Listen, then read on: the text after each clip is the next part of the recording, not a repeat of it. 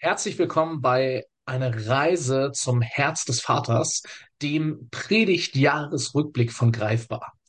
Ähm, bei dem Titel klingt es fast so, als wäre das eine, eine liebgewonnene Tradition, äh, dass wir einen greifbar Jahresrückblick mit Predigten haben. Das ist tatsächlich das erste Mal, dass wir das machen äh, und eine relativ spontane Aktion. Ähm, und wir sind nicht als ganzes Team von Predigerinnen und Predigern zusammen, sondern äh, wir sind zu dritt hier. Äh, ich, ich bin Andi, neben mir sitzt meine Frau Antonia und äh, wir sind über Zoom live verbunden mit Janita. Hey, schön, dass ihr da seid. Hallo. Janita, du bist äh, bei deinen Eltern auf dem Dorf mit schlechtem Internet. Falls es äh, irgendwelche Tonqualitätsprobleme gibt, schieben wir das einfach aufs Internet. Äh, und auch wir Ja, sind äh, bei Familie unterwegs. Also wir äh, machen dieses Gespräch. Das wird keine klassische Predigt sein, sondern ein Gespräch äh, aus unseren Weihnachtsferien heraus. Ähm, danke, dass ihr euch dafür Zeit nehmt. Ähm, und es ist eigentlich schön. Wir sind wirklich ein paar Tage vor Silvester und können zurückblicken auf das letzte Jahr. Und ähm, was wir in diesem Jahr bei Greifbar Predigt hatten, das waren mehrere Predigtreihen. Also wir hatten eine äh, Predigtreihe gut gerüstet zur geistlichen Rüstung, die Gott uns gibt. Äh, Das können wir in Epheser 6 nachlesen. Das hatten wir äh, Anfang des Jahres. Ähm, Wir hatten eine Osterreihe. Jesus ist Sieger. Jesus ist Sieger über Sünde, Tod und Teufel. Wir hatten eine Mini-Reihe ähm, zum, ähm, zum Gleichnis von den zwei Söhnen. Häufig nennen wir das äh, den verlorenen Sohn, aber eigentlich sind da zwei äh, verlorene Söhne. Eine Schuld- und Vergebungsreihe. Wie gehen wir mit Schuld und Vergebung um direkt danach? Und dazwischen, das habe ich gerade ausgelassen, hatten wir noch eine lange Reihe über den Heiligen Geist und wie Gottes Geist äh, wirkt, unter uns wirksam ist, was es mit Mission zu tun hat und so weiter. Also wir hatten ganz, ganz viele Themen.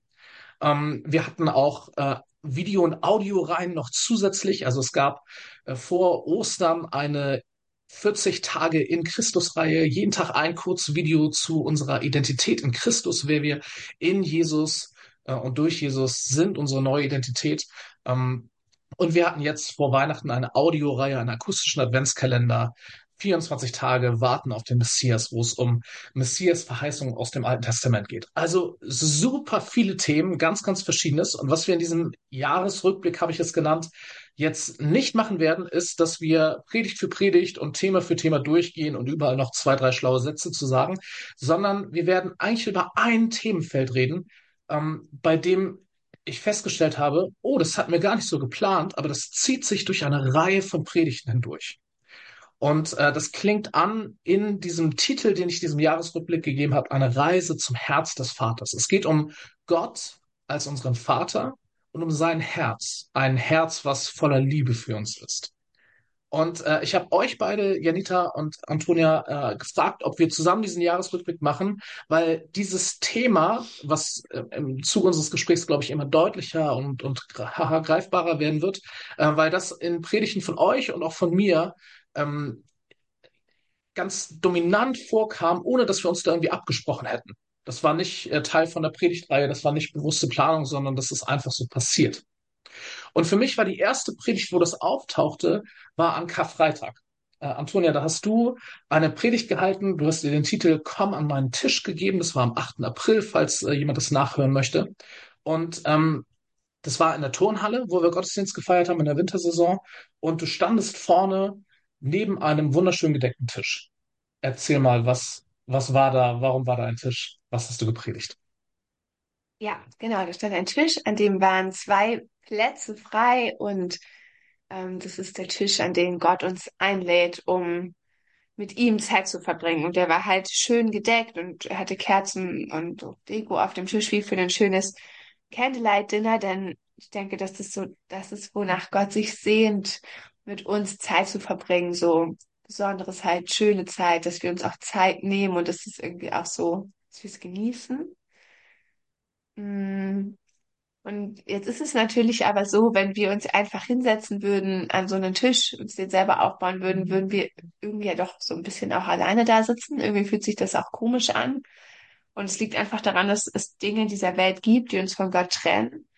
Und die habe ich dann in Form von großen Holzbalken.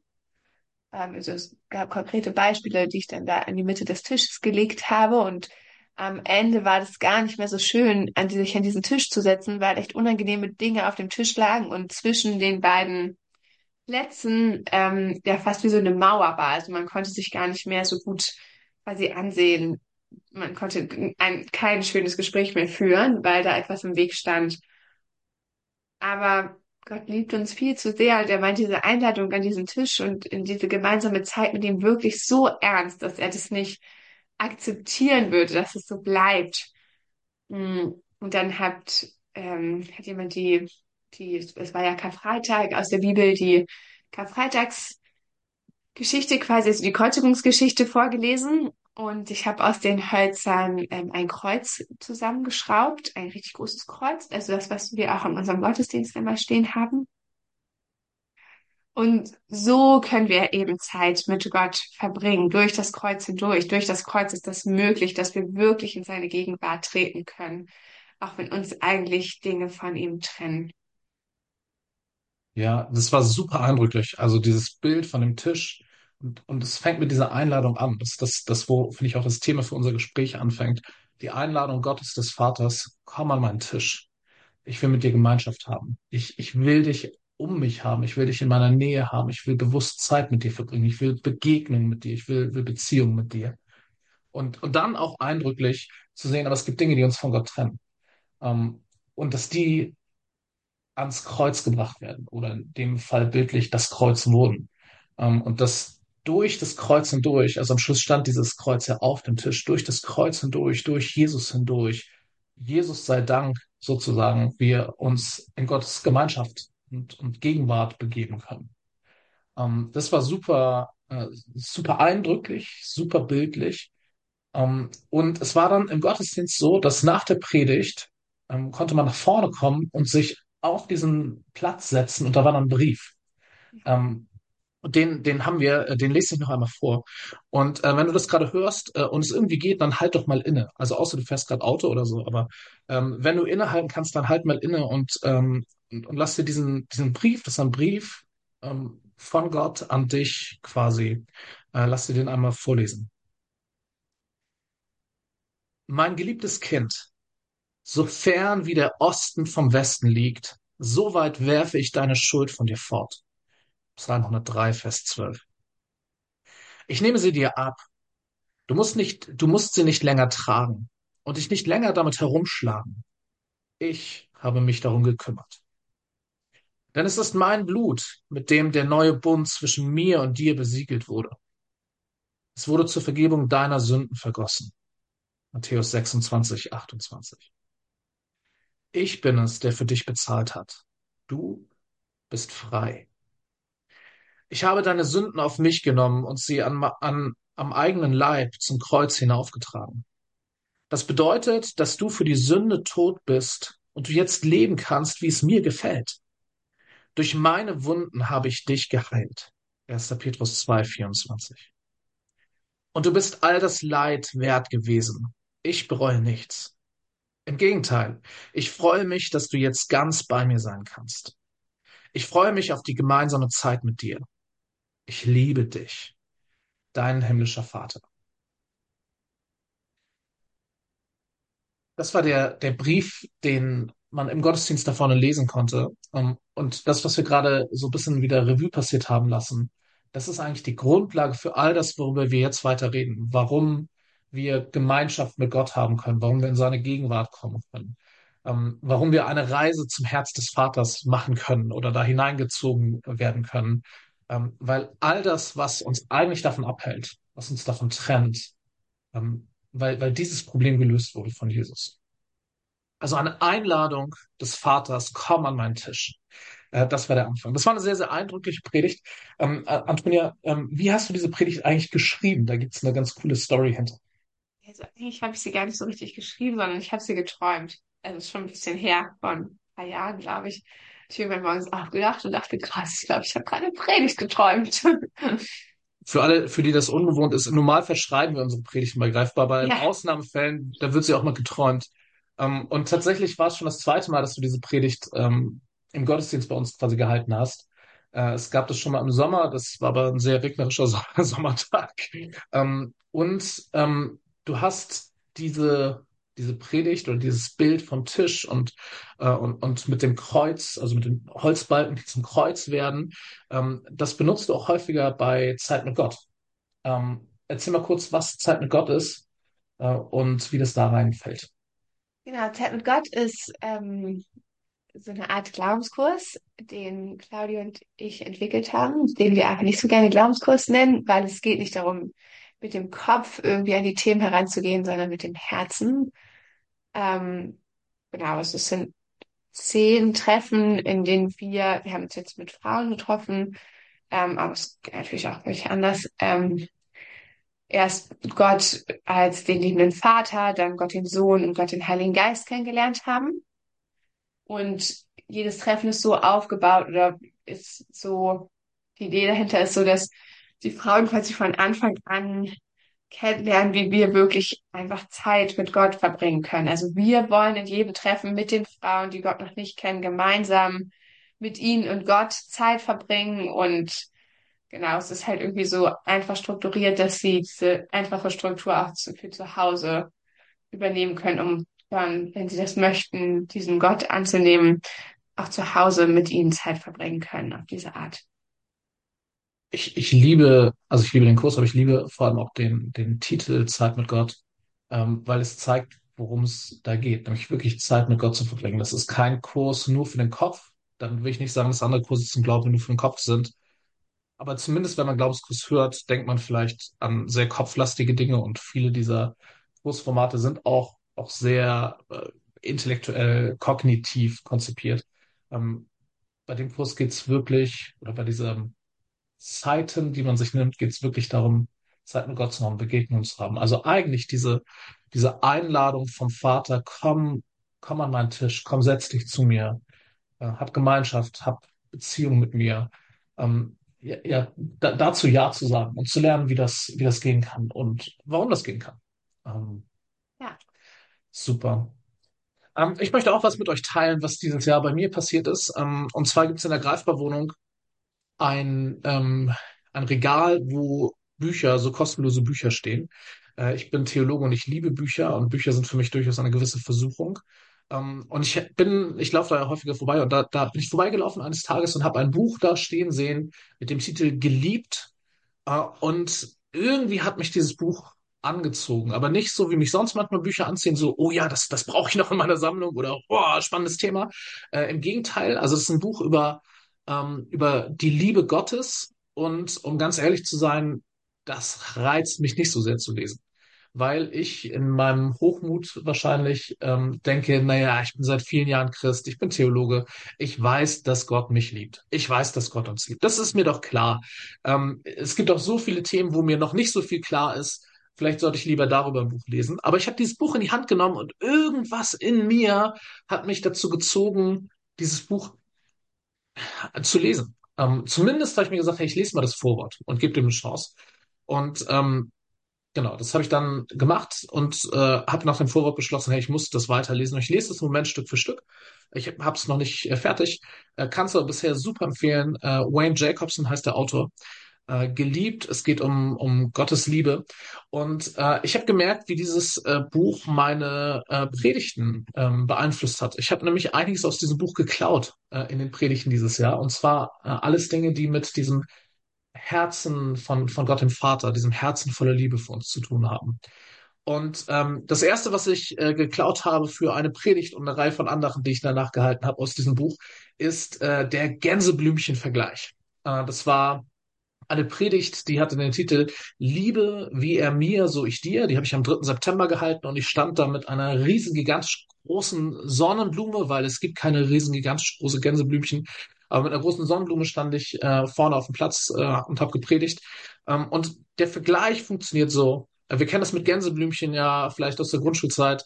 Ähm, man zupft so, so ein Blatt ab und sagt, er liebt mich, er liebt mich nicht oder sie liebt mich, sie liebt mich nicht und irgendwie der Aberglaube dahinter ist, das letzte Blatt hat dann recht. Also er liebt mich oder er liebt mich nicht ähm, mit dem letzten Blatt.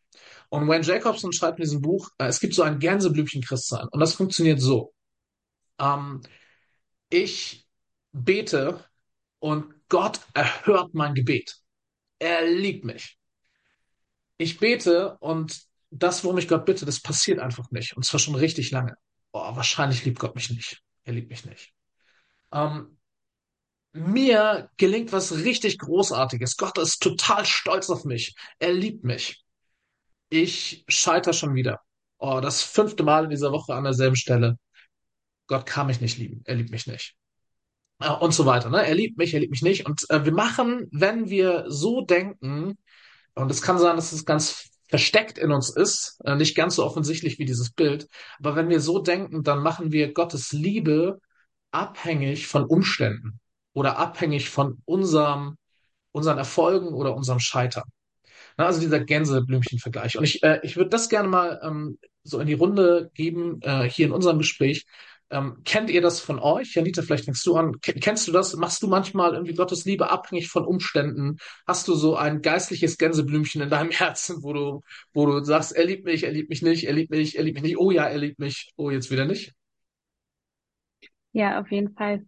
Also ich habe in der Predigt auch, ich weiß es noch ganz genau, also ich habe auch immer noch dieses Bild vor Augen, wie du da stehst mit dieser Blume, ähm, dass ich gemeint habe, das ist ein Thema, das mich immer wieder in meinem Leben irgendwie beschäftigt und äh, mich irgendwie immer, ja, immer wieder herausfordert. Und ich glaube, da bin ich einfach stark geprägt worden durch, ja, durch meine Erziehung, durch meine Eltern. Nicht, dass ich nicht weiß, dass meine Eltern mich bedingungslos lieben, sondern eher, dass ich immer wieder gemerkt habe, dass man durch Leistung auch Anerkennung bekommt. Also durch gute Noten in der Schule oder durch die Mitarbeit in der Gemeinde oder im Sportverein. Und ich glaube, das hat sich dann auch einfach immer wieder auf meinen Glauben bezogen. Dieses, hey, wenn, wenn ich was leiste, dann sagt jemand, hey, cool, dass du das machst oder wie beeindruckend, dass du das alles kannst. Und ähm, genau das gleiche habe ich dann auch in meinem Glauben gemacht und immer, habe immer erwartet, dass wenn ich was ähm, für Gott tue, dass Gott dann sagt, hey, gut, dass du das gemacht hast, Janita, jetzt liebe ich dich. Und das sitzt so tief, oder? Also, weil vom Kopf her weißt du ja wahrscheinlich, also deine Theologie ist ja wahrscheinlich eigentlich richtig, dass Gottes Liebe nicht an, an Umständen oder an dem, was dir gelingt oder nicht gelingt, hängt, sondern dass Gottes Liebe einfach da ist und unglaublich groß ist und dass Gott dich liebt und seine Gnade jeden Morgen neu ist. Aber im Herz ist da manchmal doch ein anderer Ton, der da gespielt wird, ne? Das ist genau das Gleiche, was, also was ich eben angesprochen habe, auch mit meinen Eltern. Also ich weiß ja, dass sie mich bedingungslos lieben und trotzdem will ich mir irgendwie ihre Liebe auch erarbeiten und trotzdem will ich, dass sie, wenn ich eine gute Note schreibe, oder freue ich mich darüber, wenn sie mir dann zeigen, hey Anita, wir sind stolz auf dich. Und genau das Gleiche auch im Glauben. Also ich, ich weiß eigentlich kognitiv und ich habe das so oft in der Gemeinde gehört und in der Bibel gelesen, dass Gott mich liebt. Aber trotzdem denke ich immer wieder, hey, wenn ich was leiste, dann besonders. Dann liebt er mich besonders. Ja. Ja, spannend. Antonia, wie ist es bei dir? Ich glaube, mir geht es vor allem so, mh, gar nicht unbedingt, dass ich das Gefühl habe, ich muss mir so doll was erarbeiten, sondern eher, wenn ich merke, dass ich irgendwie scheitere an meinen Idealen oder an meinen Vorstellungen, was ich irgendwie gerne schaffen würde oder vielleicht, also mein Alltag ist ja viel davon geprägt, irgendwie mit unseren Kindern Zeit zu verbringen. Irgendwie merke, ich gehe mit ihnen nicht so um, wie ich das irgendwie denke, dass es gut für sie wäre, weil ich es irgendwie nicht schaffe und da irgendwie so scheitere, dass mir das dann voll schwer fällt, mich halt, mich selbst anzunehmen und dann auch damit auch irgendwie Gottes Liebe mir gegenüber in Frage stelle. Also eher wenn ich, genau, also wenn ich, wenn ich nicht, nicht nur wenn ich nicht leiste, sondern wirklich, wenn ich irgendwie scheitere, dann fällt es mir, glaube ich, schwer, wirklich anzunehmen, dass Gott mich eben trotzdem liebt. Ja, aber er tut es. Jetzt sind wir an einer von diesen Stellen, wo, wo ich vorhin meinte, ähm, wir haben das nicht geplant, irgendwie nicht abgesprochen, aber das ist wie so ein roter Faden, was dieses Thema angeht, durch einige Predigten hindurch. Ich hatte diesen Gänseblümchen-Vergleich äh, am 3. September gepredigt und die Woche darauf, am 10. September, äh, hast du, Antonia, eine Predigt gehalten äh, mit dem Titel Willkommen im Kreis der Gescheiterten. Da klingt genau dieser Sachverhalt ähm, schon an und das war, das war super eindrücklich. Es sind Tränen geflossen, also mindestens bei dir. Ähm, aber einige von uns hatten auch Pipi in den Augen. Ähm, magst du ein bisschen erzählen, wa was hast du da gepredigt? Äh, Wie kam es auch zu der Predigt und so? Hm, Also, ich habe diesen Predigttermin übernommen, weil ich es irgendwie richtig fand, mal wieder einen Predigttermin zu übernehmen und nicht nur so ein unsichtbares Mitglied in unserem Team, im Predigtteam zu sein.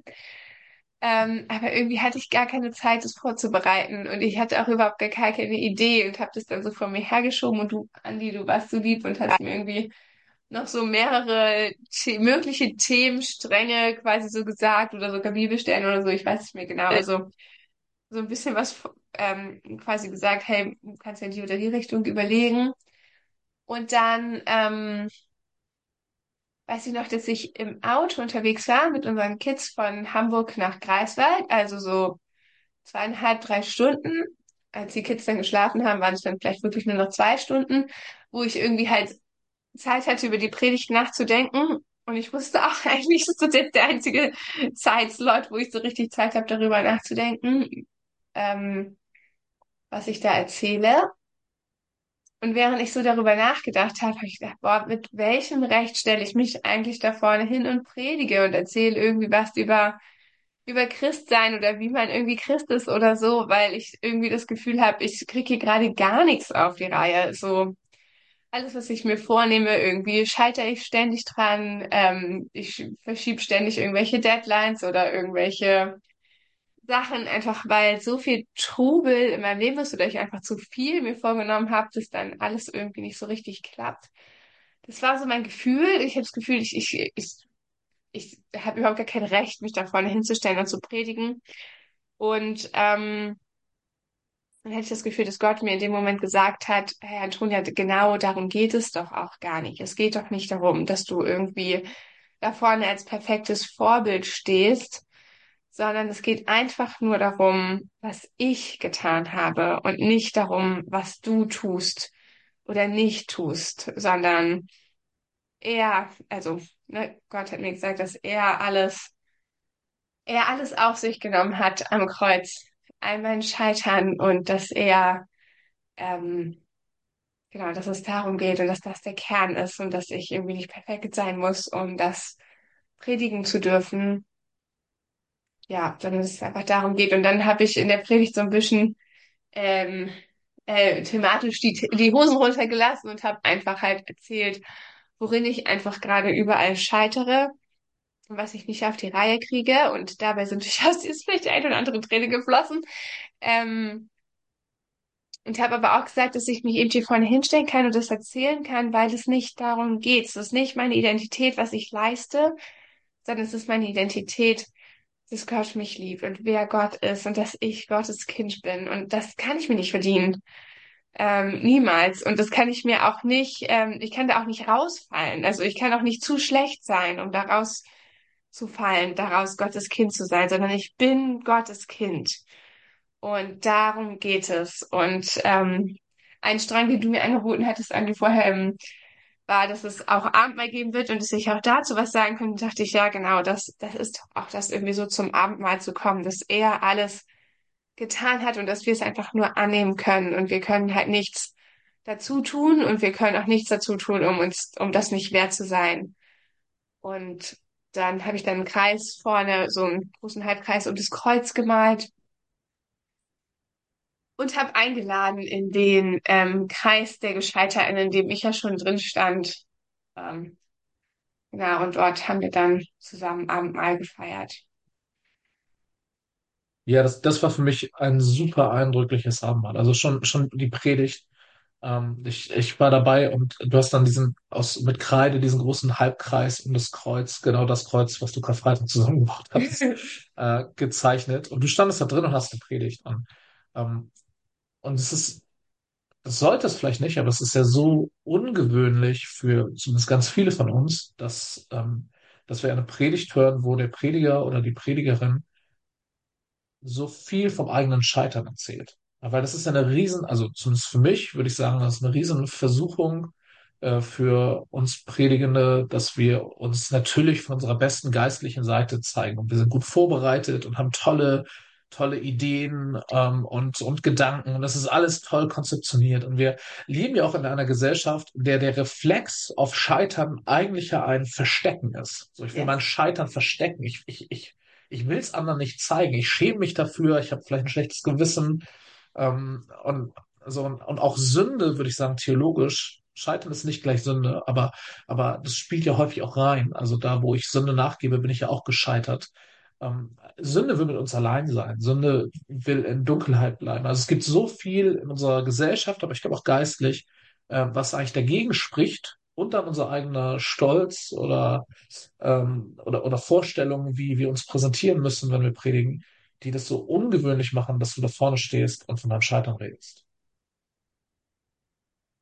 Und ähm, das war eindrücklich. Und ich weiß noch, wie, ähm, wie eine Person während einer Predigt drauf und dran war, sich zu dir nach vorne zu stellen, in diese Kreis der Gescheiterten mit hinein, äh, weil es so wirklich jetzt gleich kommt der Aufruf, hier kommt mit nach vorne. Und der Aufruf kam dann ja auch nämlich zum Abendmahl. Äh, und das war so, das fand ich so intensiv. Also ich habe dann das Abendmahl eingesetzt ähm, und ähm, hab da, ich, ich musste eigentlich keine Hinführung mehr machen, weil deine ganze Predigt war die Hinführung.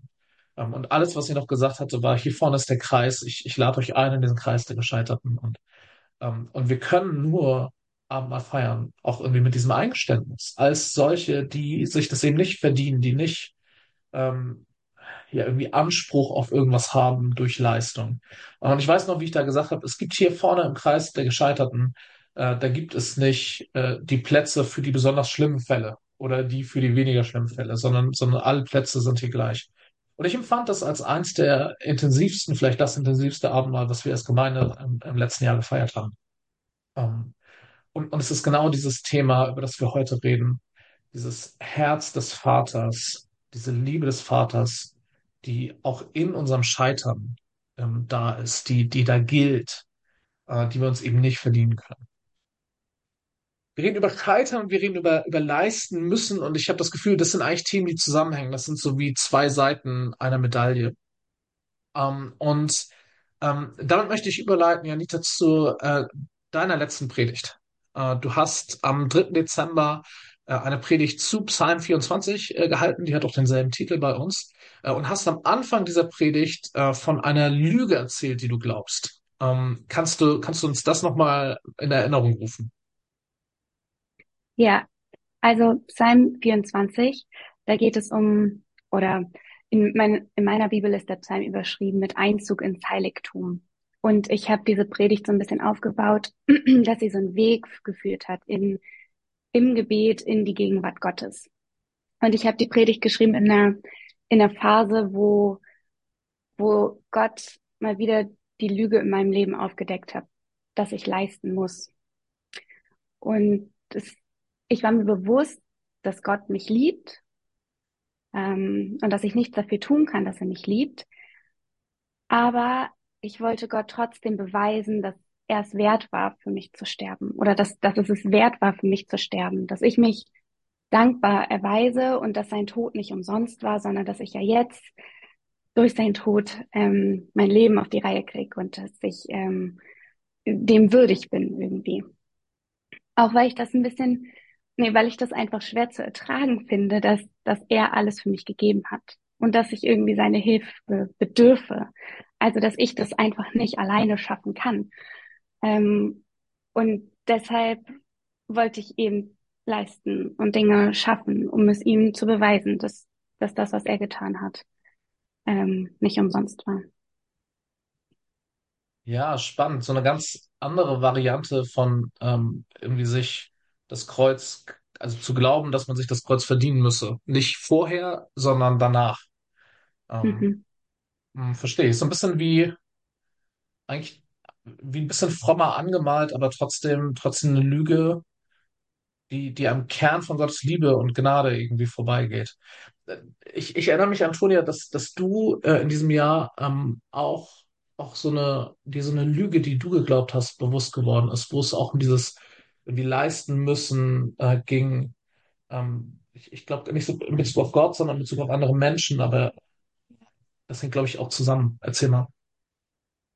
Also, ja, Gott hat bei mir in diesem Jahr auf jeden Fall auch so ein paar Lügen aufgegeben. Eine davon war auf jeden Fall, du darfst nicht zu viel sein. Also, dass ich gemerkt habe, dass ich irgendwie ganz schnell in, ähm, in Beziehungen, Freundschaften ähm, oder einfach so in, in Gemeinschaft mit anderen Menschen irgendwie denke ich, ich darf hier nicht zu viel sein, ich darf dem anderen nicht zur Last fallen. Ähm, und das natürlich dazu führt, dass ich irgendwie vielleicht weniger um Hilfe frage oder weniger generell frage, sondern eher einfach schnell selber die Sachen mache oder manchmal vielleicht auch zu viel, also ein bisschen über das Ziel hinausgeschossen quasi ähm, schon vorsorglich äh, mache, um auf gar keinen Fall zu viel zu sein. Und Gott hat mir da so das beant oder ich habe ihm die Lüge gegeben und als Wahrheit hat er mir ähm, den Satz gegeben, du bist genug.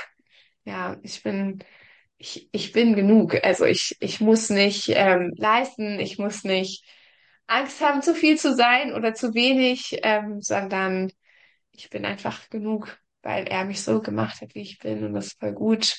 Und das wirkt sich natürlich auch auf, irgendwie dann auf meine Gottesbeziehung aus, dass er mir auch dort gezeigt hat, dass ich genug bin und dass ich einfach in seiner Gegenwart, gerade auch so in der Gegenwart des Vaters, ähm, einfach sein darf und einfach in seinem Herzen sein darf. Das ist richtig schön.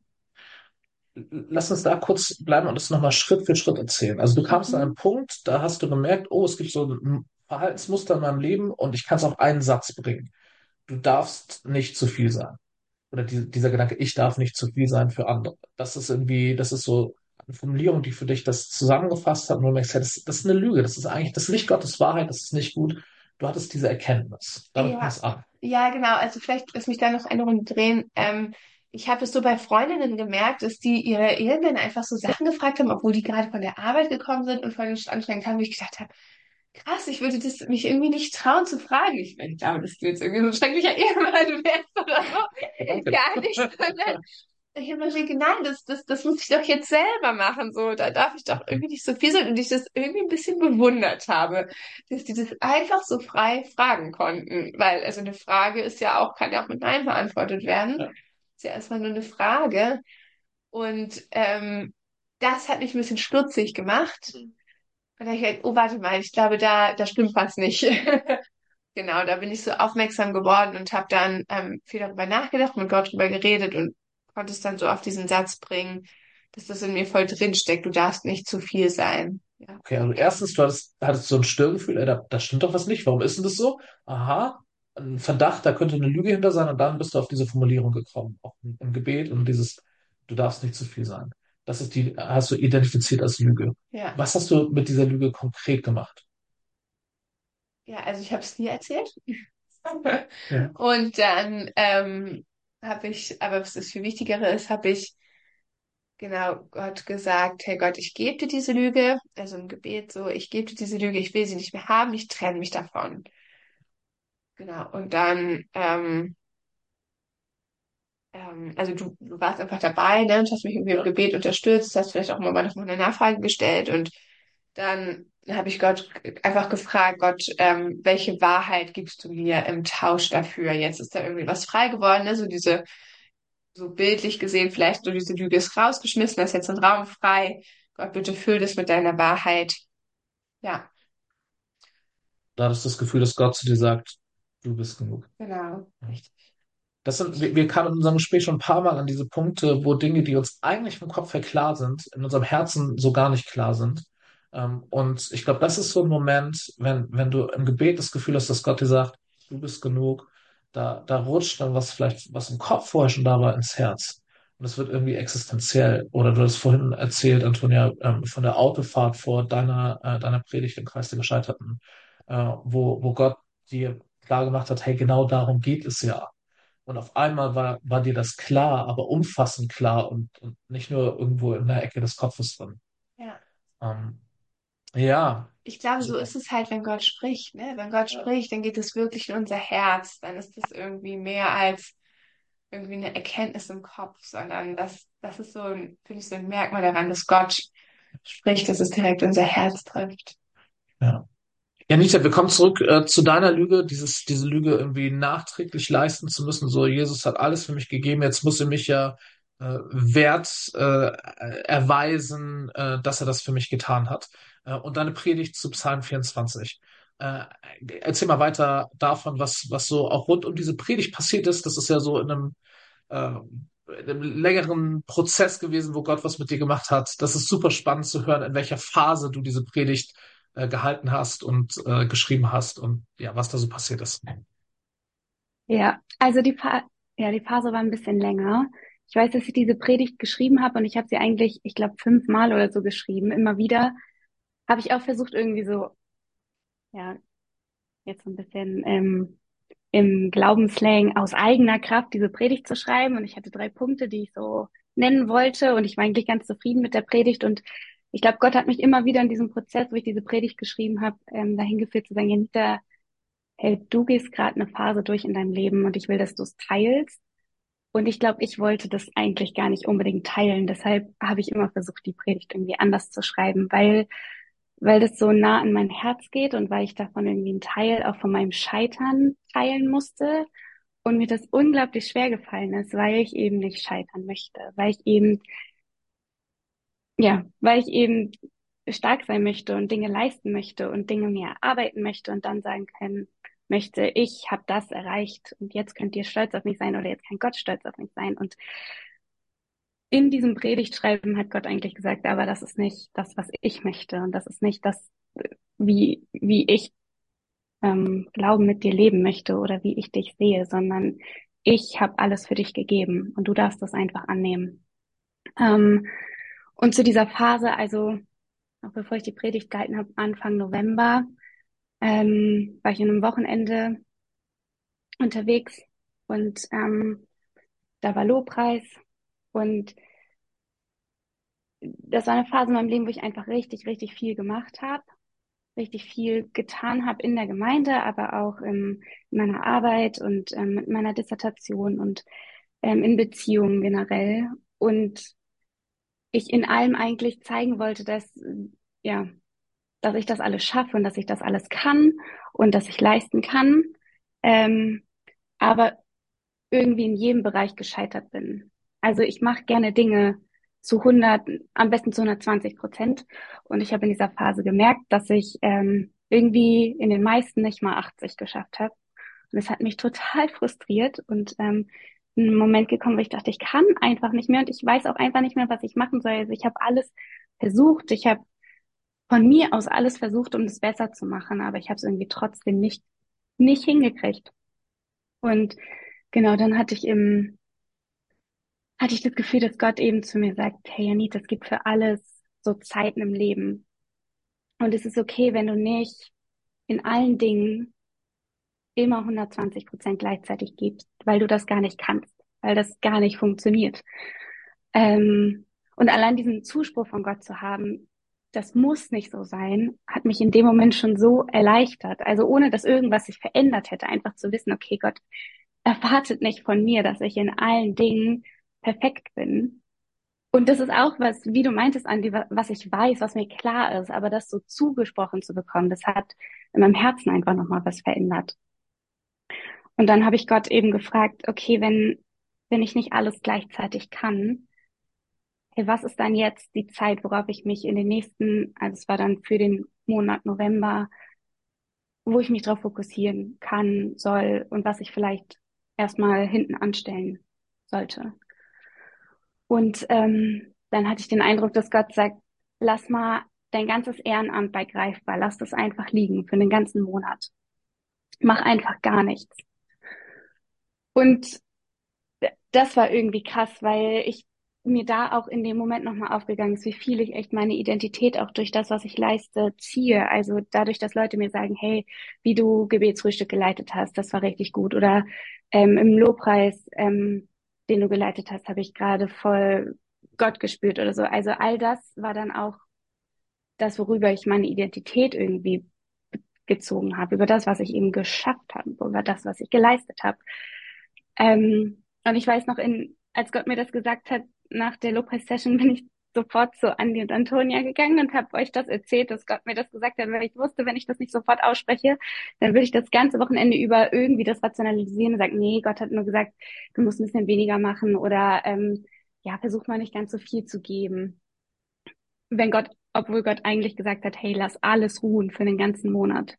Und es war sehr gut, weil ihr beide dann auch direkt gesagt habt, ja, dann macht das auch. Und ähm, ja, dann habe ich den ganzen Monat über all mein Ehrenamt aufgehört, pausiert und ähm, die Lernzeit sogar ganz abgegeben. Und es war herausfordernd. Ähm, es war ein langer Monat. Und es war vor allem auch nochmal krass, das vor der ganzen Gemeinde so öffentlich zu sagen. Ähm, aber es Das war, fand ich, das fand ich total, lass mich da kurz rein, das fand ich total wertvoll. ja, Ähm, wir, wir haben das gemacht. Ähm, also wir hätten das ja nicht machen müssen. Wir hätten ja einfach intern sagen können, ja klar, hey, du machst einen Monat Pause, äh, du leitest ja das Gebetsfrühstück äh, jeden Mittwoch und das ist total still einfach für den Monat in verschiedene Hände gewandert und lief einfach problemlos weiter. Ähm, also es gab ja keine Not, das in der Gemeinde zu sagen. Ähm, aber der Impuls kam von mir, hey, lass, lass das der Gemeinde erzählen.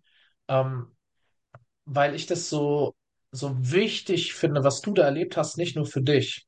Ähm, und ich, ich weiß noch, wie, wie du äh, auf diesem Wochenende äh, zu mir kamst und gesagt hast, ich glaube, Gott hat gesagt, ich soll einen Monat lang komplett auf Ehrenamt jetzt verzichten. Äh, und meine spontane Reaktion war ja nicht, oh krass, wie soll das dann laufen, sondern, oh ja, mach das. Ähm, und ich glaube, dass, dass ich so reagiert hat, hat was mit dem Buch zu tun, von dem ich vorhin schon erzählt habe. Ähm, ich habe ja, das will ich kurz, kurz einschieben da. Ähm, ich habe ja erzählt, dass dieses Buch geliebt von Wayne Jacobson, dass ich das genommen habe und gesagt habe, ich, ich lese das Vorwort und dann entscheide ich, ob ich weiterlese.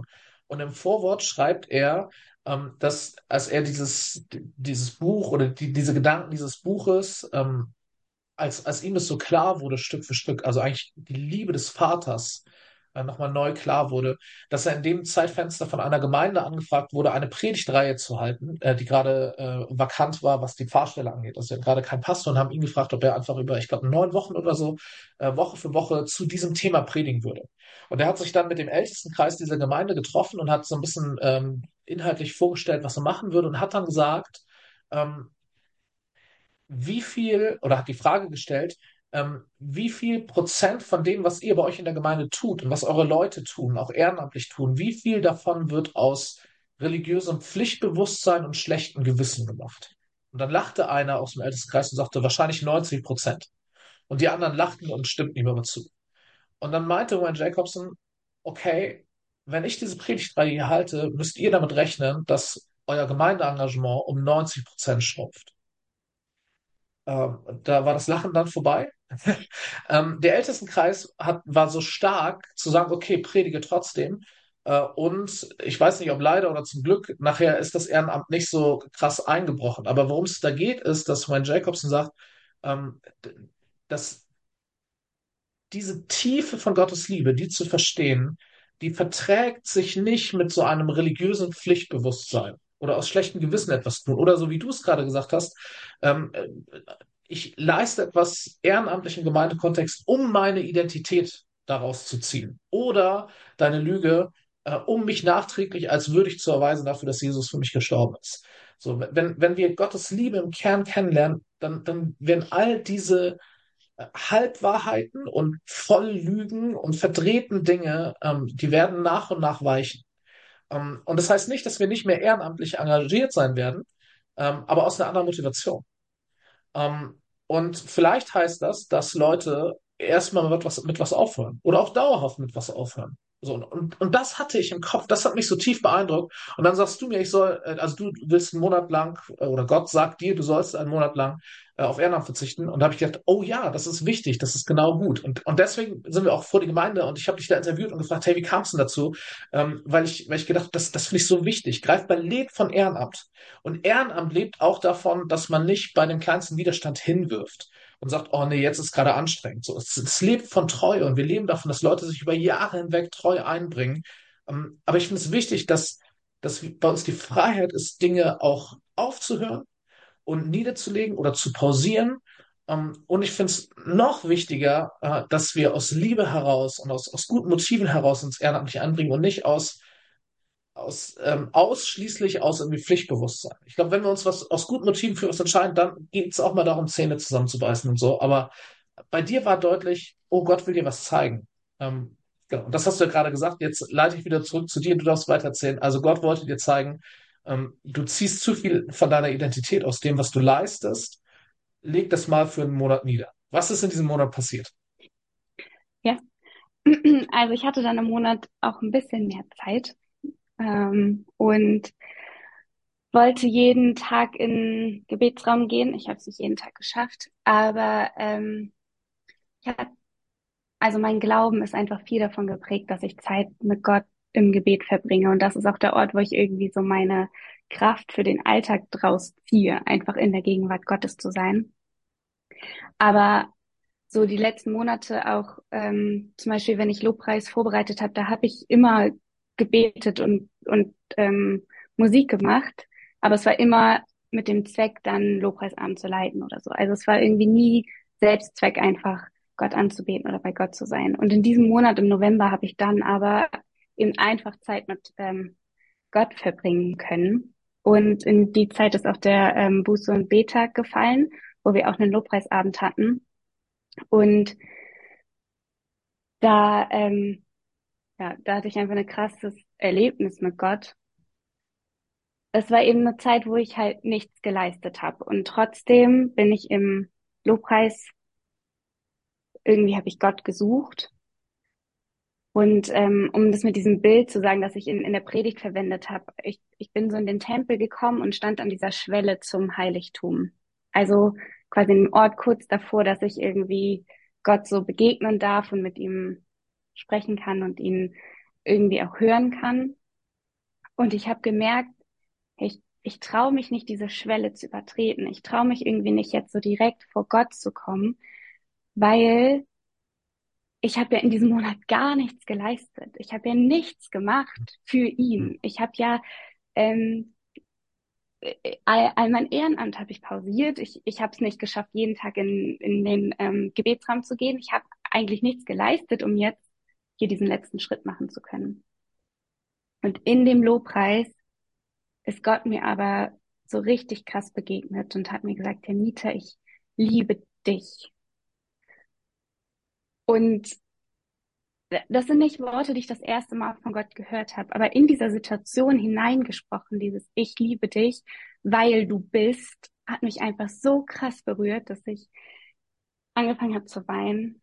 Und, ähm, und Gott hat mir dann dieses Bild gegeben, dass er wie, wie eine Mutter ist, ähm, die sein Neugeb ihr neugeborenes Kind stillt und, und diesem Kind alles gibt, was dieses Kind braucht und dieses Kind über alles liebt. Und das Kind kann gar nichts tun, um diese Liebe irgendwie zu verdienen oder, oder sich dem Wert ähm, ja, irgendwie danach auch nachträglich noch dankbar zu erweisen, weil, weil ein Baby in dem Alter einfach noch gar nichts so richtig leisten kann. Und trotzdem liebt die Mutter dieses Baby über alles. Und es war irgendwie so, so eine krass überwältigende Liebe, die ich in diesem Moment gespürt habe, dass ich,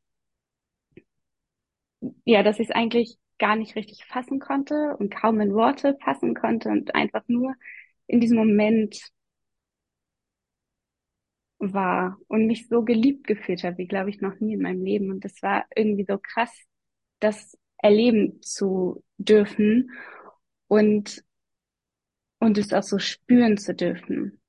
Und ich habe gemerkt, dass das nochmal ganz anders ist, als eben das so kognitiv zu wissen, sondern das war, das war echt etwas, was ich mit meinem ganzen Sein irgendwie spüren durfte, dass Gott da ist und dass er mich liebt und dass er mich liebt, weil ich bin, nicht weil ich was tue oder damit ich etwas tue.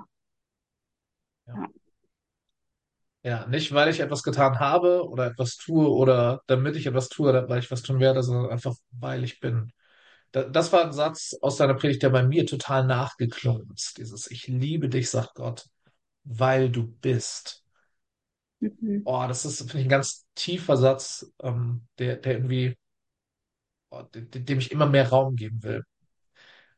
Deine Predigt hat mich inspiriert, ähm, in der Predigtvorbereitung für meine Predigt in der Woche danach, am 10. Dezember. Die hat den Titel Sehnsucht. Ähm, weil auch da habt, habt ihr beiden mich vielleicht ein bisschen inspiriert. Ähm, ich in der Predigtvorbereitung ähm, noch mal mehr als sonst mich hingesetzt habe und im Gebet Gott gefragt habe, Gott, was ist, was ist dir wichtig für diese Predigt? Ähm, also ich versuche insgesamt bei Predigt schreiben und Predigt vorbereiten immer irgendwie auch auf Gott zu hören, aber, aber da habe ich es nochmal viel ausdrücklicher gemacht, mich, mich hinzusetzen und zu sagen, okay, Gott, was ist dir wichtig für diesen Sonntag? Und äh, da hatte ich das Gefühl, dass Gott mir gesagt hat, ey, sag ihnen, also denen, die die Predigt hören, sag ihnen, dass ich mich nach ihnen sehne. Ähm, dass, dass ich mich nach Beziehung mit ihnen sehne, nach Begegnung, nach, nach Gemeinschaft. Ich sehne mich nach ihnen. Ähm, und, und das ist, das ist auch mir dann in dieser Woche nochmal so, so nachgeklungen, dieses so, Gott liebt uns, weil wir sind, er sehnt sich nach uns und, und all das, das ist so der Bogen zurück eigentlich zu der Karfreitagspredigt, all das, was uns trennt, das räumt er aus dem Weg. Ähm, wir müssen es nicht aus dem Weg äh, räumen, wir müssen uns nicht würdig erweisen, dass er es aus dem Weg räumt oder nachträglich oder sowas. Ähm, seine Liebe ist der Grund dafür. Er, so sehr hat Gott die Welt geliebt, dass er seinen einzigen Sohn gab, Johannes 3,16. So sehr hat er, hat er dich und mich und uns alle geliebt. Er will, will Beziehungen mit uns, er will, er will Zeit mit uns verbringen, Zeit mit Gott. Und, und da will ich eine ganz praktische Frage stellen, weil wir drei gerade so beisammen sind und, ähm, und auch so unterschiedlich sind, glaube ich, äh, in manchen, wie wir Gottesbeziehungen leben. Äh, Zeit mit Gott verbringen. Wie, wie macht ihr das? Oder, oder wie, wie sieht das konkret aus? Janita, vielleicht willst du anfangen. Du hast, du hast schon gesagt, in, in diesem Monat wolltest du jeden Tag für eine Stunde im Gebetsraum. Ist das so deine Zeit mit Gott, Stunde Gebetsraum oder noch was anderes oder vor allem das? Und wie sieht es aus? Was, was, was machst du? Und die Frage soll nicht jetzt in die Richtung gehen, hey, was müssen wir leisten, damit Gott Zeit mit uns verbringt, sondern, sondern im Bild von diesem Tisch gesprochen, hey, wie sieht denn euer Candlelight mit Gott aus? Das kann ja verschieden aussehen. Vielleicht nochmal ganz kurz, so, es geht nicht darum, was wir leisten.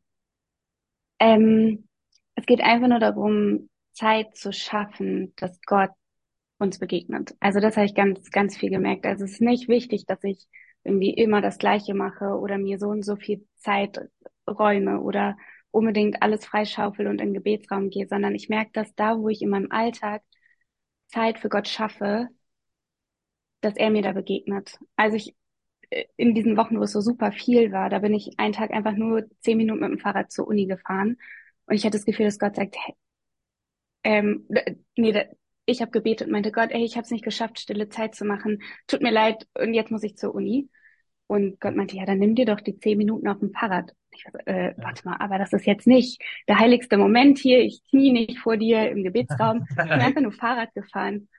Und ähm, habe dann aber gemerkt, wie Gott sagt, ja, aber dann nimm doch die zehn Minuten, die du hier fährst. Und es war, die zehn Minuten Fahrradfahren war eine sehr intensive Zeit und es war richtig cool. Und es hat dann auch irgendwie voll meinen Tag nochmal ähm, verändert, weil ich irgendwie so einen Zuspruch auch da von Gott erlebt habe. Also ich glaube, das kann, kann alles sein, da wo wir ihm Raum geben, einfach ähm, uns zu begegnen. Aber wenn ich es schaffe, stille Zeit zu machen, dann sieht es ähm, meistens so aus, dass ich entweder eben in den Gebetsraum gehe oder ich setze mich auf mein Sofa oder manchmal liege ich auch einfach noch im Bett. Und ähm, meistens stelle ich mir eine Zeit auf meinem Handy, weil ich sonst immer aufs Handy gucke oder gucke, okay, jetzt muss ich jetzt los oder ähm, das und das muss ich noch machen, dass ich mir einfach sage, so 25 Minuten und wenn der Wecker klingelt, sind die 25 Minuten vorbei und dann geht's los. Ähm, und ich habe nicht so richtig eine Routine, weil ich Routinen mir meistens irgendwann langweilig werden und ich will nicht, dass die stille Zeit langweilig wird. Aber ich fange immer an mit ähm, Lobpreis und Anbetung. So wie im Gebetsfrühstück, so wie ich es auch in meiner Predigt gesagt habe, ich richte mich zuerst auf, auf Gott. Also ich sage ihm, wofür ich dankbar bin, was er mir geschenkt hat oder wer er ist ähm, oder die Zusprüche, äh, Sprüche, die er mir gegeben hat. Also dieses erstmal von mir weggucken und auf ihn gucken und ähm, ihn anbeten. Das ist das, was ich zuerst mache und dann schaue ich, was kommt. Also entweder ähm, ich gehe direkt ins Gebet oder ich habe das Gefühl, eine Bibelstelle lesen zu sollen oder meistens habe ich so ein Buch, was ich gerade lese in der Bibel und wenn, wenn ich gerade nichts höre oder so, dann lese ich einfach in dem Buch weiter in der Bibel. Und meistens, wenn ich dann in der Bibel lese, führt mich das dann ins Gebet. Genau. Aber ja, das kann ganz unterschiedlich aussehen, je nachdem, wie, wie es mir geht oder wenn ich auch ein Thema habe, was ich dann mit Gott bespreche, dann wird's halt eher gebetslastig oder wenn, wenn Gott ähm, mir durch ein Bibelwort was zuspricht, dann wird es eher bibellastig. Also da bin ich ganz flexibel und ich glaube, Gott ist da auch sehr flexibel. Ja. ja, vielen Dank. Antonia, wie ist es bei dir? Ich, ich kenne dich ja so ein bisschen und auch deinen Alltag und ich habe den Verdacht, dass du es nicht heimlich schaffst, ohne dass ich es merke, jeden Tag für eine Stunde in den Gebetsraum zu gehen. Ja, stimmt. Wie ist es bei dir? Das, würde ich, das, das schaffe ich nur, wenn du für eine Stunde die Kinder nimmst. machen würdest, weiß ich. Ähm, bei mir ist es sehr unterschiedlich und ich irgendwie, du hast es ja eben so gesagt, ne, wie sieht bei euch euer Candlelight Dinner mit, mit Gott aus? Ich mag das voll, so die Beziehung zu Gott mit einer Beziehung zu Menschen zu vergleichen. Das ist natürlich nicht gleich, aber also, ne, wir beiden, Anneli und ich, wir verbringen ja jetzt auch nicht nur Candlelight-Dinner zusammen. Klingt zwar irgendwie Doch, doch. blöd. Dreimal am Tag. sondern es ist irgendwie ja auch ganz viel einfach Gespräche zwischendurch, irgendwie Absprachen, hey, wie machen wir es jetzt oder so, ähm, oder halt mal eine Umarmung zwischen Tür und Angel. Und ich glaube, so ein bisschen ist das auch mit Gott. Verbringe ich auch Zeit mit Gott und es braucht irgendwie diese intensiven Zeiten, wo, man, wo wir auch einfach Zeit haben zu reden. Das braucht es natürlich auch mit Gott, irgendwie so, wo ich einfach mal richtig eine Stunde Zeit habe nur mit Gott. Das ist in meinem Alltag tatsächlich so ein bisschen verrückt. Ich finde es selber völlig verrückt. Ohne Kinder hätte ich mir es nie vorstellen können. Morgens, bevor alle aufstehen, ich liebe es. Es ist ganz still in der Wohnung. ähm, genau, und da ähm, es ist auch sehr unterschiedlich, was ich mache. Im Moment mache mache ich gerade mit zwei Freundinnen Keys to Freedom. Das habe ich dann meistens in der Zeit jetzt gemacht, in den Ja, letzten Keys to. Freedom ist ein Ja. Jüngerschaftskurs, äh, der ganz verschiedene Themen anguckt und Freiheit führen will. Äh, Das machen wir auch gerade als Kurs in der Gemeinde und äh, ich finde es ganz großartig. Keys to Freedom. Ja, das macht Ja, gerade mit zwei Freunden. genau. Und da habe ich dann halt häufiger mal morgens so eine Einheit durchgearbeitet. Das war immer eine richtig coole Zeit mit Gott. Und in einer Einheit bei Keys to Freedom geht es darum, dass man ähm, halt sich Bibelstellen für, für das Thema, an dem man halt arbeitet, irgendwie so raussucht, die da, die dazu passen und sich die aufschreibt. Und das habe ich dann auch ähm, jetzt immer mal wieder einfach so gemacht, dass ich einfach so Bibelstellen zu dem Thema, also ich habe eine Studienbibel, wo am Rand dann immer so Themenüberschriften quasi stehen. Also, boah, ich habe kein Beispiel im Kopf, aber alles Mögliche, ne? Und dann steht da so, die nächste Bibelstelle steht dann dort und dort, und dann kann man sich so durchblättern und Das sind so inhalt, also thematisch inhaltliche Ketten durch die ganze Bibel durch. genau. Die Thompson Studienbibel, falls ihr Das hast du sehr schön ähm, dargestellt, genau. Irgendwie das so durchzulesen, das habe ich voll geliebt. Das sind so meine Candlelight-Dinner vielleicht mit Gott und natürlich auch irgendwie Gebet und mit ihm reden da drin und ähm, so gucken, was er auch einfach so zu sagen hat. Und meine Alltagsgespräche so sind oft, dass wenn ich morgens aufstehe, ähm, schnappe ich mir irgendwie auch meine Bibel und lese dann aber ehrlich gesagt so beim Zähneputzen einfach so viel, wie ich halt dann irgendwie schaffe. Hängt vor allem sehr daran, wie müde ich so bin. Und danach mache ich einfach in unserer Küche Lobpreismusik an und singe laut mit. Und ähm, genau, das ist auch cool, weil manchmal sagen sogar die Kinder, Mama, du hast gar keinen Lobpreis an, du musst jetzt Lobpreis anmachen. Das ist Cool. irgendwie schon so, genau, gehört irgendwie zu unserem Morgen dazu. Ähm, ich finde, was zwischendurch, gerade auch mit Kindern im Alltag, irgendwie trotzdem irgendwie voll gut geht, so ein bisschen die Smalltalk-Gespräche, es ist irgendwie einfach Sprachengebet. Also ich bete einfach stumm, ne? Nicht jetzt laut, das würde ja alle verwirren um mich rum. Stumm immer mal wieder zwischendurch für mich in Sprachen, gerade wenn ich merke, der Stresspegel steigt bei mir oder bei den Kids oder so, dann hilft mir das irgendwie.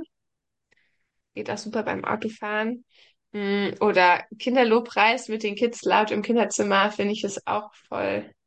Zeit mit Gott, auch eine Form der Anbetung. Ich finde, Mike Müller-Bauer macht richtig coolen Kinderlobpreis. Da kann ich voll mit lobpreisen. Ja, ich glaube, das ist so. Mega. Ja, cool. Bei mir ist äh, Sprachengebet ist auch so ein bisschen mein Joker, weil das funktioniert nebenher. Ähm, das funktioniert, wenn man müde ist. Ähm, das funktioniert irgendwie, irgendwie immer. Ähm, und ich vergleiche das manchmal, Spra ein Sprachenbeten ist so ein bisschen wie, wie Händchen halten mit Gott. Also so, wenn, wenn so Ja. kleine Stöpselkinder, ne, so zwei, drei Jahre oder so, neben dem Elternteil herlaufen und ganz gedankenverloren einfach die Hand geht nach oben und greift nach der Hand von Mama oder Papa. Ja, und äh, es wird irgendwie gerade so eine Verbindung hergestellt. So, das ist, ist kein ausdrückliches Miteinander reden. Äh, da passiert auf der kognitiven Ebene nichts. Das ist einfach gerade so eine, so eine Verbindung. So empfinde ich äh, in, in Sprachenbeten äh, im Alltag. Irgendwie. Bei mir ist auch so, dass ich, ähm, also bei mir ist, glaube ich, das Besondere, dadurch, dass ich hauptamtlich angestellt bin, ähm, hat, hat irgendwie diese Verbindung zu Gott haben und Zeit für ihn zu haben, mit ihm zu haben, dem Raum zu geben. Das hat ja super viel einfach mit, mit meinem, mit meinem Job und meinen Tagestätigkeiten zu tun. Ähm, und das heißt jetzt nicht, das passiert ja automatisch. Nee, es passiert bei mir auch nicht automatisch. Ich merke, es ist total wichtig, dass ich immer wieder am besten, am besten morgens mir wirklich Zeit nehme für Gott. Und ich schaff's nicht bei uns in der Wohnung in dem Tool mit den Kindern, sondern ich mache es tatsächlich dann einfach in der Greifbar-Wohnung. Ähm, und äh, ich, ich wünschte, ich könnte sagen, ich, ja, ich mache das jeden Tag oder fast jeden Tag. Das stimmt ehrlicherweise nicht. Das ist äh, Schwankungen unterworfen, aber ich merke da, wo ich es mache, dass, dass mir das gut tut und dass das all dem, was ich den Tag über mache, auch, auch gut tut. Dass ich das aus Begegnung mit Gott heraus tue. Und ich glaube, das gilt eigentlich nicht nur für Tätigkeiten, wie ich sie habe, sondern das gilt, glaube ich, auch, ähm, auch für alles, äh, alles andere, was man machen kann. Ähm, und ich bin da weggekommen von, ähm, von starrer Routine. Ähm, also ich habe über viele Jahre, ich glaube fast zehn Jahre oder so, habe ich jeden Tag, wirklich jeden Tag in der Bibel gelesen. Und ich habe so gelesen, dass ich in, im Laufe eines Jahres durch die Bibel durchkomme. Also, oder sogar noch schneller. Ich habe vier Kapitel am Tag gelesen. Ähm, und jetzt könnte man ja sagen, ja klar, das ist Zeit mit Gott, das ist ja Gottes Wort. So, ich habe da jeden Tag morgens und abends teilweise Zeit mit Gott verbracht. Aber selbstkritisch muss ich sagen, ähm, das war, glaube ich, nicht immer Zeit mit Gott, sondern es war auch manchmal einfach nur, oh, ich muss noch das Kapitel lesen. Und ich habe einfach einen Text gelesen und habe ihn runtergelesen und habe versucht, da Strecken zu machen. Ähm, und ja, ich habe mich mit der Bibel, die Gottes Wort ist, beschäftigt. Und ich habe, glaube ich, auch irgendwie ein, ein Zeichen damit gesetzt, in Gottes Beziehung leben zu wollen oder zu leben. Aber aber es, das fühlt sich so an in, in diesem Bild von, von diesem Candlelight Dinner, als hätte ich mich an den Tisch gesetzt und hätte Tageszeitung gelesen und ich hätte Gott gar nicht in die Augen geguckt. So, und ob der jetzt da ist oder nicht, macht keinen Unterschied, weil ich lese nur meinen meinen Text runter. Ähm, so hart würde ich das nie jemand anders gegenüber sagen, aber ich, ich empfinde es bei mir in Phasen. Also es war irgendwie so eine tote, so ein totes Ritual. Ähm, und ich glaube, Bibellesen ist total gut. Ich möchte niemanden demotivieren, Bibel zu lesen. Aber was, was ich gemerkt habe für mich ist, ich darf darüber das, den Kern nicht verlieren. Und der Kern ist zu sagen, hey Gott, du bist hier. Und ich bin hier und ich habe jetzt Zeit für dich. Ich habe Zeit für dich. Und das kann heißen, dass ich Bibel lese. Das mache ich sehr häufig. Äh, aber, aber es ist nicht das Wesentliche hier ist nicht, dass ich dieses Buch, wo Bibel draufsteht, öffne und die Buchstaben lese, sondern das Wesentliche ist, dass ich mich auf Gott ausrichte und bereit bin zu hören. Ähm, und das finde ich für mich gerade sehr inspirierend, wo ich das mache, äh, Gott wirklich Raum zu geben und dann auch eben mal zu fragen, hey Gott, was, was, worauf hast du jetzt quasi Lust? Was, was machen wir jetzt? Und das kann dann Lobpreis sein, das kann Gebet sein, das kann Stille sein, das kann ein, ich lade Gottes Heiligen Geist ein und warte sein. Und es kann eben auch, äh, auch Bibel lesen und, und in so einem Bibelstudium über, über so ein Kettenverzeichnis von der Thompson Studienbibel, das mache ich auch gerne. Oder, ähm, oder ich lese, aber in der Freiheit innezuhalten.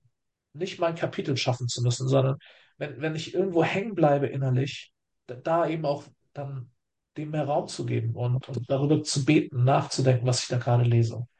Ähm, ja, also das hattest du vorhin gesagt, Janita. Es geht darum, Gott da Raum zu geben. Das ist für mich auch tatsächlich der Schlüssel. So unterschiedlich das bei mir auch aussieht. Ich möchte in unserem Gespräch noch ein Thema hochholen, ein, ein letztes Thema. Ähm, und ähm, das hat mit dem Begriff Gehorsam zu tun.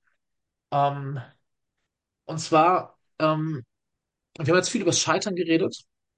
Wir wollen damit nicht, wir wollen nicht missverstanden werden im Sinne von, äh, ja, wir sind jetzt Fans von Scheitern und Scheitern ist unser, unser neues Hip und cool und das Ideal. Lasst uns scheitern, juhu. Äh, all das, was Gott vielleicht auch in der Bibel sagt, was wir tun sollen oder was Gott sagt, komm, egal, wir scheitern. Ähm, überhaupt gar nicht. So, ähm, wir, wir, wir alle drei wollen ähm, Gott nach seinem Willen fragen und danach leben. In all unseren Lebensbereichen. Äh, und da gibt es dieses bisschen altbackene ähm, Wort Gehorsam für. So, also Gott zu fragen, hey Gott, was ist dein Wille und, und das dann tun. Und ähm, ich habe im letzten halben Jahr äh, zwei Bücher auf meinem Schreibtisch liegen, die ähm, beide etwas zu diesem Thema Gehorsam sagen. Und zwar ganz gegenteilig. Also beides zwei christliche Bücher, die von Leuten jeweils sehr gehypt werden. Äh, das eine ist das Geliebt von Wayne Jacobson. Ähm, und der Unterschied bei diesen beiden Büchern ist ähm, die Frage Liebe oder Furcht als Quelle von Gehorsam. Also ähm, frage ich nach Gottes Willen und versuche danach zu leben, versuche ich gehorsam zu sein aus Liebe Also aus Gottes Liebe zu mir und aus meiner Liebe zu ihm oder aus, aus Furcht, aus Angst vor Gott. Es gibt, es gibt auch die, die Stimmen in unserer Kirche, die sagen, wir müssen wieder anfangen, äh, Gott zu fürchten. Gottesfurcht ist auch so ein Begriff, finden wir auch in der Bibel. Ähm, können wir lange drüber reden, was, was das bedeutet. Ähm, aber für mich wurde es, hat sich zugespitzt auf diese Frage, was möchte Gott? Möchte Gott Gehorsam aus Liebe oder möchte Gott Gehorsam aus Furcht? Und ich glaube, auch im Ringen mit diesen beiden Büchern und, und diesem ganzen Thema und mit Bibelstellen, ich bin da tief in, in, die, in die Bibel hineingegangen, was so die Begriffe Gottesfurcht angeht. So. Ähm, mich überzeugt total der Gedanke, ich glaube, Gott will Gehorsam aus Liebe. Ähm, und das floss sehr äh, in diese Mini-Predigtreihe äh, zum Gleichnis von dem Vater und den zwei Söhnen ein. Äh, die, äh, die Predigten hießen über zwei Söhne und ihren liebevollen Vater, Teil 1 und Teil 2, 15. und 22. Oktober habe ich die gehalten, also zu Lukas 15. Und ähm, da ist mir an beiden Söhnen genau dieser Punkt so, so deutlich geworden. Das war auch für mich einer der Schlüsselgedanken aus den Predigten. Äh, bei diesem jüngeren Sohn, der weggeht, und dann irgendwann bei den Schweinen landet und äh, denkt, okay, ich gehe zurück und frage den, den Vater, ob ich, ob ich noch Knecht sein darf. Ich habe es verspielt, ich bin nicht mehr wert, Sohn zu sein. Ähm, und der kommt zurück. Wenn man sich diese Geschichte anguckt und das Verhalten des Vaters anguckt, fragt, an welcher Stelle reagiert der Vater wie? Ne? Also er, er gibt ihm die Hälfte seines Erbes, er lässt ihn ziehen, er schickt keine Leute nach, er holt ihn nicht irgendwie zurück. Und als er zurückkommt, äh, da, da grillt er ihn nicht und, und, äh, und lässt ihn nicht irgendwie so in der Luft hängen, der lässt ihn nicht mal seinen Spruch zu Ende sagen, so der, der rennt ihm entgegen äh, und nimmt ihn wieder auf und setzt ihn wieder als Sohn ein. Jeder einzelne Schritt dieses äh, Vaters, so das Verhalten vom Vater, wäre falsch, wenn es dem Vater einzig oder vor allem um Gehorsam ginge egal aus welchem Motiv. Wenn der Vater, wenn das höchste Ziel wäre, ich möchte einen gehorsamen jüngeren Sohn haben, hätte er immer anders reagieren müssen. Das habe ich in der Predigt ein bisschen ausführlich erzählt, das mache ich jetzt nicht. Aber das ist mir so aufgegangen. Ähm, dem Vater geht es nicht vor allem um Gehorsam. Ihm geht es um Beziehung, um Liebe, um, um Sohnschaft, um Kindschaft. Ihm geht es darum, dass sein jüngerer Sohn versteht, was es heißt, sein Sohn zu sein und dass er sein Vater ist. Diese Liebesbeziehung und aus der heraus dann auch Gehorsam, aber eben aus Liebe und nicht aus, nicht aus Furcht. Ähm, und dasselbe beim älteren Sohn. Wenn es einzig und alleine oder zuallererst darum gehen würde, dem Vater gegenüber gehorsam zu sein, dann hätte der ältere Sohn volle Punktzahl immer gehabt. Aber am Ende wird irgendwie deutlich, äh, dass der Vater ihm sagt, den Kern hast du nicht verstanden. Du hattest immer alles. Du, du hättest, äh, hättest jederzeit mit deinen Freunden Mastkalb hier nehmen können. Dir war nicht bewusst, welche Privilegien du hast. Dir war nicht bewusst, was es heißt, mein Sohn zu sein, im Haus meines Vaters als mein Sohn, äh, im Haus deines Vaters, in meinem Haus als dein Sohn, als mein Sohn zu leben. Hilfe. Ähm, so, das, ähm, du, du hast den Kern nicht verstanden. Also sowohl beim jüngeren als auch beim älteren Sohn, wenn ich auf den Vater schaue, und das war der Fokus dieser Reihe, sehe ich da einen Vater, dem es um Beziehung geht, um Liebe geht und daraus heraus dann Gehorsam. Aber Gehorsam ist, ist, ist nicht das Höchste, sondern es ist eine Folge aus der Beziehung, aus dieser Vater-Sohn-Beziehung. So, und Jesus erzählt diese Geschichte ja, um uns zu zeigen, wie Gott für uns ist und, und wie, wie Gott empfindet und sich zu uns verhält. Und er erzählt es mit diesen zwei Söhnen. Äh, ja, nicht, wir haben, wir haben im Vorgespräch kurz darüber geredet. Ähm, ich möchte diese Frage stellen. Mit welchem dieser beiden Söhne kannst du dich identifizieren? Ähm, ich identifiziere mich mit beiden. Ich glaube, früher habe ich das immer gelesen, das Gleichnis, und habe mich vor allem mit dem Älteren identifiziert, weil das auch irgendwie so mein Leben ist. Also gefühlt war ich schon immer beim Vater, war ich schon immer bei Gott. Ich bin, glaube ich, aufgewachsen und ähm, ja, hat nie irgendwie, es gab nie eine Phase in meinem Leben, wo ich sagen würde, okay, da war ich nicht bei Gott und dann habe ich mich entschieden, sondern es war einfach immer so. Aber ich glaube, ich habe genauso wie der ältere Sohn nie begriffen, was es genau heißt, beim Vater zu sein und in dieser Fülle auch einfach zu leben. Also dieses, dem älteren Sohn gehörte alles und der Vater sagt ja, du hättest jederzeit ein Kalb schlachten können und mit deinen Freunden feiern können, aber der ältere Sohn wusste nicht, in was ihm zusteht. Er wusste nicht, welche Position er hat und er wusste auch nicht um die Liebe, die sein Vater für ihn hat, sondern er hat, wie du eben gesagt hast, eigentlich aus Pflichtbewusstsein und vielleicht sogar aus Angst halt gearbeitet und dann immer mit dem Glauben, okay, ich habe doch alles richtig gemacht. Und das war, glaube ich, ein langer Prozess und ich glaube, ich bin immer noch in diesem Prozess zu begreifen, was das eigentlich heißt, ähm, Sohn Gottes oder in meinem Fall Tochter Gottes zu sein und in dieser Fülle auch irgendwie leben zu dürfen und ähm, diese Fülle an Liebe und Zuspruch und Freude und Frieden, die wir in Gott haben, auch, auch für uns annehmen zu dürfen, ohne schlechtes Gewissen und dann annehmen zu dürfen, ohne dafür was leisten zu müssen. Also ich glaube, das ist so die eine Seite. Und die andere ist, dass ich mich auch mit dem ähm, Jüngeren identifizieren kann. Ähm, denn diese Geschichte mit ich muss was leisten, das ist nicht was, was ich jetzt nur dieses Jahr hatte, wo es aufgeploppt ist, sondern was ich halt schon irgendwie, um, was mich mein ganzes Leben lang irgendwie begleitet und wo Gott auch immer wieder in mein Leben gesprochen hat. Und er wird es wahrscheinlich auch noch hundertmal machen müssen, weil ich immer wieder dahin zurückfalle. Aber ich glaube, es war letztes Jahr, ähm, also 22, mh, hm, da war ich schon mal in so einem Trott drin, wo ich wo ich irgendwie das Gefühl hatte, ich muss halt super viel leisten und ich schaffe es einfach nicht. Aber da war ich frustriert dann mit Gott und nicht mit mir selber und habe gesagt, Gott, ey, irgendwie ist Glauben so viel Disziplin bei mir. Ich habe das Gefühl, ich muss mich die ganze Zeit anstrengen, hier ähm, stille Zeit zu machen. Ich muss mich anstrengen, irgendwie anderen von dir zu erzählen. Ähm, mein ganzes Glaubensleben ist eigentlich nur, dass ich die ganze Zeit irgendwie mich anstrengen muss, es irgendwie zu schaffen, all diesen Druck, den ich von, von ja, von dir oder von der Gemeinde oder so spüre, ähm, zu leisten. Also es war irgendwie eine gleiche Situation wie dieses Jahr, nur dass ich wie dieses Jahr irgendwie das an mich selber gerichtet habe und letztes Jahr an Gott. Naja, und dann war es in der Phase, wo ich dachte, hä, irgendwie, gerade meine Freunde, die, die nicht glauben, denen geht's doch viel besser im Leben, die haben diese Disziplin nicht, die müssen diese Leistung nicht erbringen. Ich möchte einfach mal in meinem Leben nicht diese ganze Zeit das Gefühl haben, was leisten zu müssen.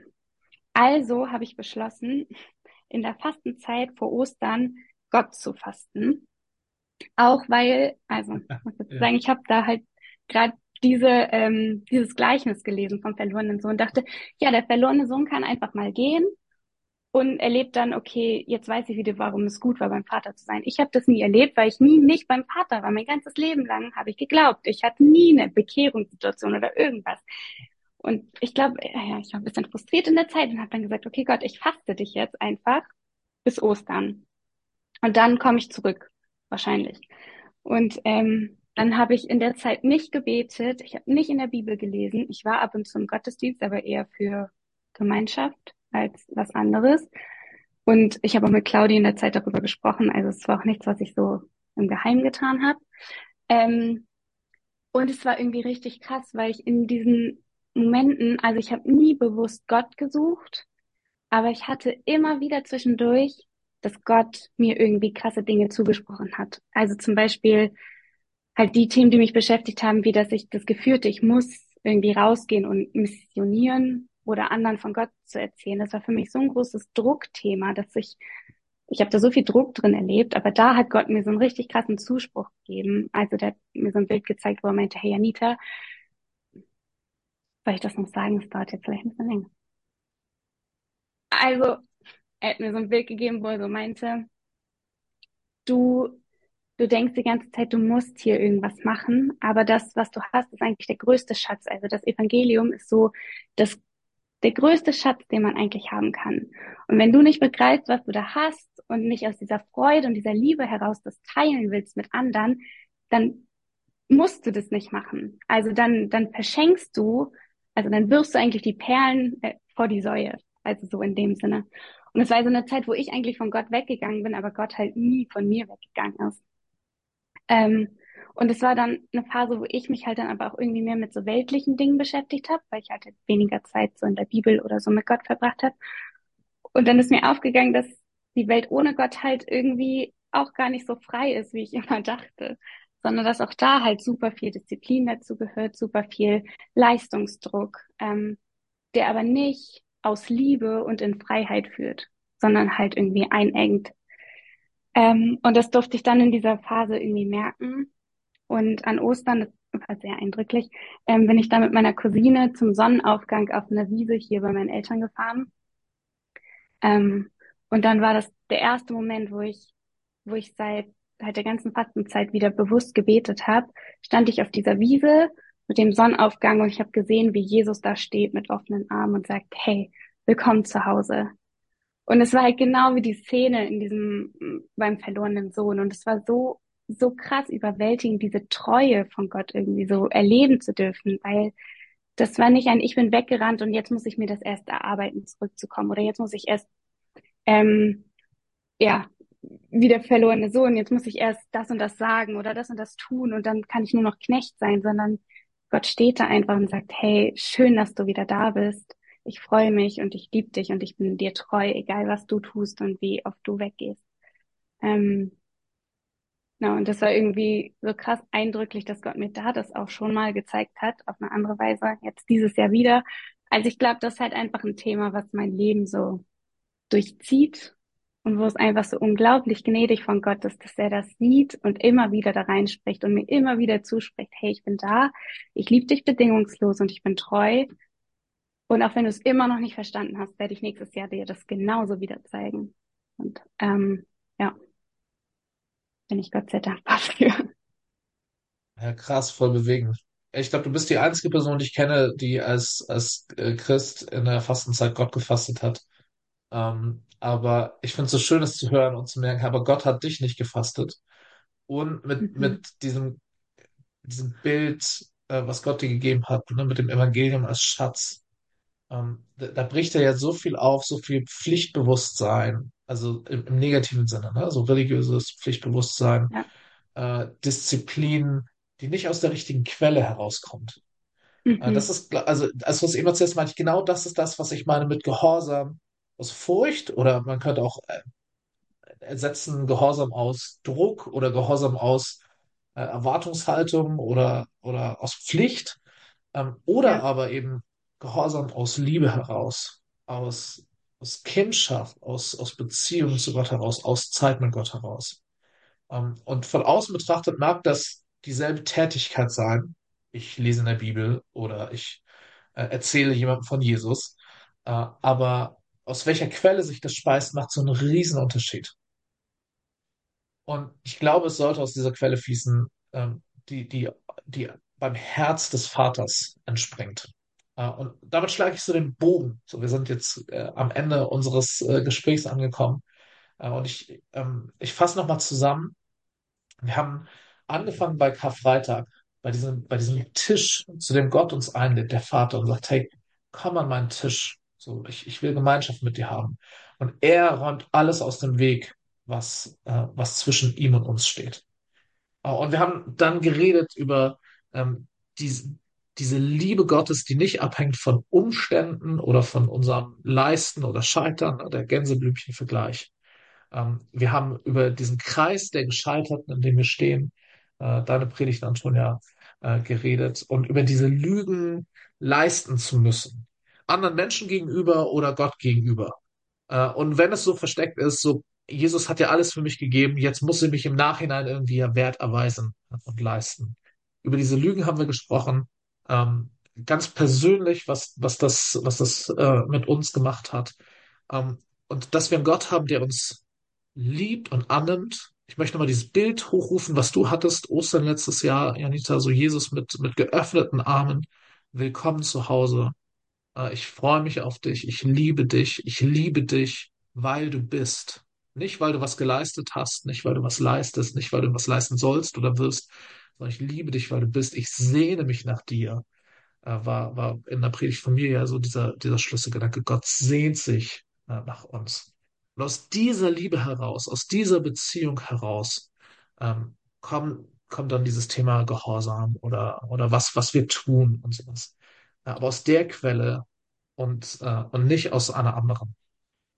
Das ist für mich so der rote Faden. Das ist für mich so das große, große Ganze, eigentlich dieses Thema, eine, eine Reise zum Herz des Vaters, äh, nennen, nennen wir das in diesem Gespräch als Überschrift, ähm, was nicht von uns geplant war, dass das in diesen ganzen Predigten, über die wir jetzt gesprochen haben, irgendwie hochkommt. Es war keine Predigtreihe, wir haben uns da nicht abgestimmt, sondern es ist irgendwie passiert.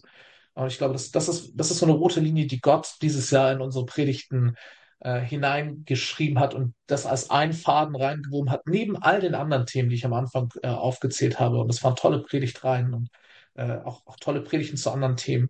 Ähm, das alles zusammen macht für mich dieses Predigtjahr aus. Schlussfrage. Ähm, wahrscheinlich, hoffentlich hört unser Gespräch irgendjemand sich mal an. Das landet bei uns im Predigt-Podcast. Wir wissen nicht genau, wer das äh, hört, in welchen Und Lebenssituationen. Bis jetzt bis Und vielleicht, vielleicht hört es auch der eine oder die andere bis zum Schluss an, bis jetzt.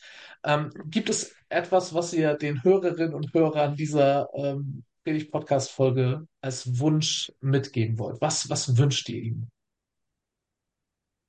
Komm zu Gott. Komm einfach zu Gott. Egal, also wir haben jetzt viel darüber geredet, irgendwie über Leisten oder über Scheitern, egal was dein Punkt irgendwie ist. Ob du am Leisten hängst oder ob du am Scheitern hängst oder ob es irgendwas anderes ist. Komm einfach zu Gott, genau mit dem, was dich bewegt und bring das alles mit. Ähm, und schau, was er daraus macht, weil er ist zutiefst gut und er liebt dich so sehr und ähm, es, es wird was Gutes daraus passieren. Ja, er wird was Gutes daraus machen. Komm zu Gott. Das kann ich nur unterstreichen.